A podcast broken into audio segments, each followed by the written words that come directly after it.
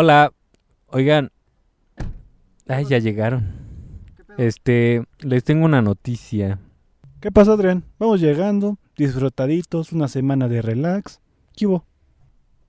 No, pues, ¿qué creen? Yacimientos no convencionales. ¿Qué? Bueno, pues esto ya está dicho y hoy toca gas en lutitas, aceite en lutitas y tight gas. Así que vamos a empezar. Yo soy Adrián. Yo soy Omar.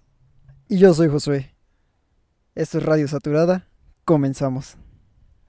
Ya que Adrián nos comprometió, hablaremos las diferencias principalmente entre el gas shale y el tight gas. ¡Uy, qué bonitos nombres! La principal diferencia entre el shale gas y el tight gas es que el shale gas está almacenado en la roca generadora, pero el tight gas migró desde su roca generadora hasta una roca almacén. Pero esta roca almacén tiene una porosidad y permeabilidad muy baja. Llega a tener valores parecidos a un nanodarcy. 1 por 10 a la menos 9 darcys de permeabilidad. Hay que mencionar que en Canadá se estiman las reservas de gas en 1087 trillones de pies cúbicos, las cuales 750 trillones están almacenados en yacimientos de shale gas y tight gas. Cabe mencionar también que estos trillones son para los Estados Unidos. Para las personas normales como nosotros que usamos el sistema internacional, serían billones. El 30% de la producción de gas en Estados Unidos proviene de yacimientos de tight gas. Además, se proyecta que para el 2030 cuente con un 50% más de producción.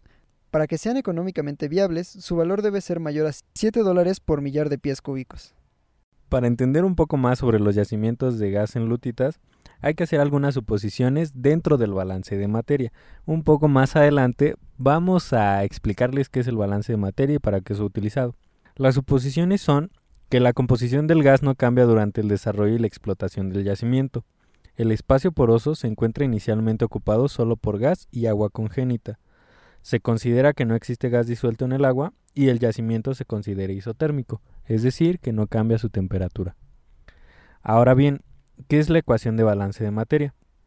Esta ha sido utilizada en la práctica de la ingeniería de yacimientos como una herramienta simple pero poderosa. Para la estimación de parámetros fundamentales como el volumen original de hidrocarburos en sitio y el factor de recuperación, existiendo diferentes métodos para estimarlos. El método más común es el de King. Para esta ecuación se van a tener las siguientes consideraciones. El gas y roca almacén no son reactivos, o sea, son inertes.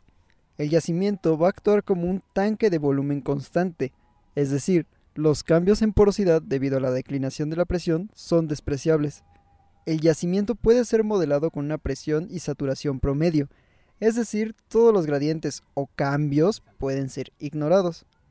Se van a tener datos fiables de producción y presión, o sea, se confía en Pemex.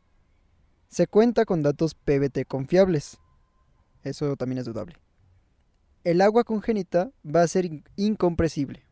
Para esta ecuación se necesitan distintos datos, como profundidad, porosidad inicial, espesor, compresibilidad de la roca, densidad del agua, compresibilidad del agua, factor de volumen del agua, peso molecular del gas, presión crítica, temperatura crítica, factores Z, presión estándar, temperatura estándar, presión inicial, saturación inicial, temperatura, intrusión de agua y radio de tren.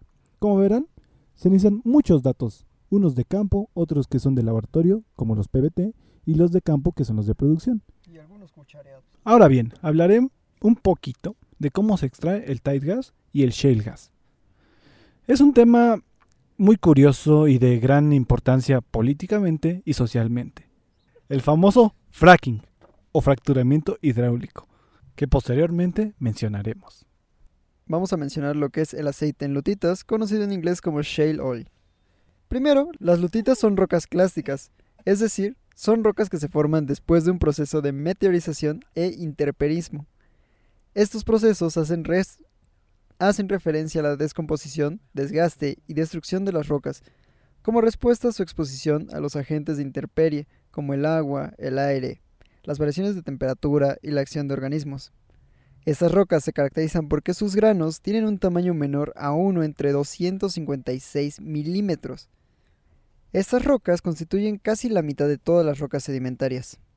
También es conocida como roca generadora o roca madre. que produce gran cantidad de hidrocarburos, siendo sometida a procesos de sepultamiento, temperaturas y presiones durante un largo tiempo geológico.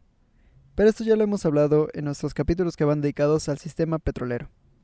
Al hablar de un yacimiento no convencional, estas capacidades de las lutitas son muy importantes, ya que ahora una sola roca va a ser todo nuestro sistema petrolero. Va a ser nuestra roca almacén, generadora y sello. Las lutitas pueden tener un alto contenido de materia orgánica, que bajo ciertas condiciones de temperatura y presión liberan y atrapan hidrocarburos. Cuando una cantidad suficiente de materia orgánica ha sido depositada con los sedimentos, las lutitas pueden contener materia orgánica sólida, es decir, querógeno. Los querógenos térmicamente inmaduros contenidos en las lutitas con aceite experimentaron procesos de diagénesis en condiciones de baja temperatura, pero ninguna modificación posterior. Algunas otras lutitas ricas en materia orgánica pueden haber alcanzado la madurez térmica, pero aún no han expulsado todos sus productos del petróleo.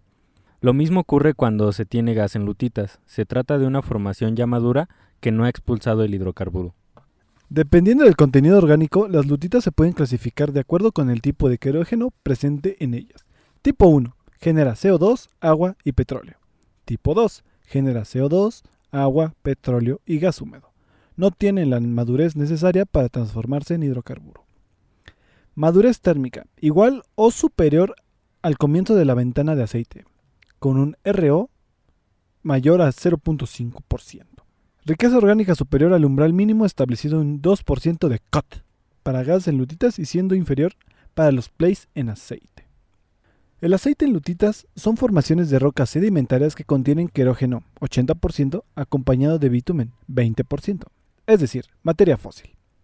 Y cuando esta roca es calentada produce petróleos. También vamos a encontrar diferentes tipos de aceite en lutitas. Las turbiditas constituyen el tipo más rico de aceite en lutitas. ¿Pero qué son las turbiditas? Las turbiditas van a ser intercalaciones de arenas y arcillas, que van a estar caracterizadas por su baja porción de minerales al contenido de material orgánico. La mayoría de este tipo de depósitos se encuentran en Australia, Pensilvania en Estados Unidos, las turbiditas generalmente existen con cuerpos lenticulares, con frecuencia asociados a depósitos de carbón. Esto sugiere que ocurrió un depósito superficial parcialmente emergente y en un ambiente de agua fresca. El ambiente más común para generar turbiditas van a ser ambientes de ríos y de costas. Otro tipo de aceite en lutitas son las tasmanitas, las cuales son depósitos marinos, son lutitas con contenido de aceite anormales, este tipo fue formado en mares poco profundos, contiguos a la línea costera y frecuentemente conectado lateralmente al carbón terrestre que contiene esporas. Su materia orgánica se compone de semillas esféricas que secretan esporas de algas. Y el tercer tipo de lutitas con contenido en aceite son lutitos de la formación Green River, pudiendo ser el depósito más importante del mundo. La continuación de este tema seguirá en el siguiente podcast, así que estén atentos. Ahí se terminará de explicar el aceite en lutitas, sus métodos de extracción, la formación Green River que ya mencionamos, entre otras cosas. Así que, sin más, vamos con los precios del barril. WTI 58.24 dólares.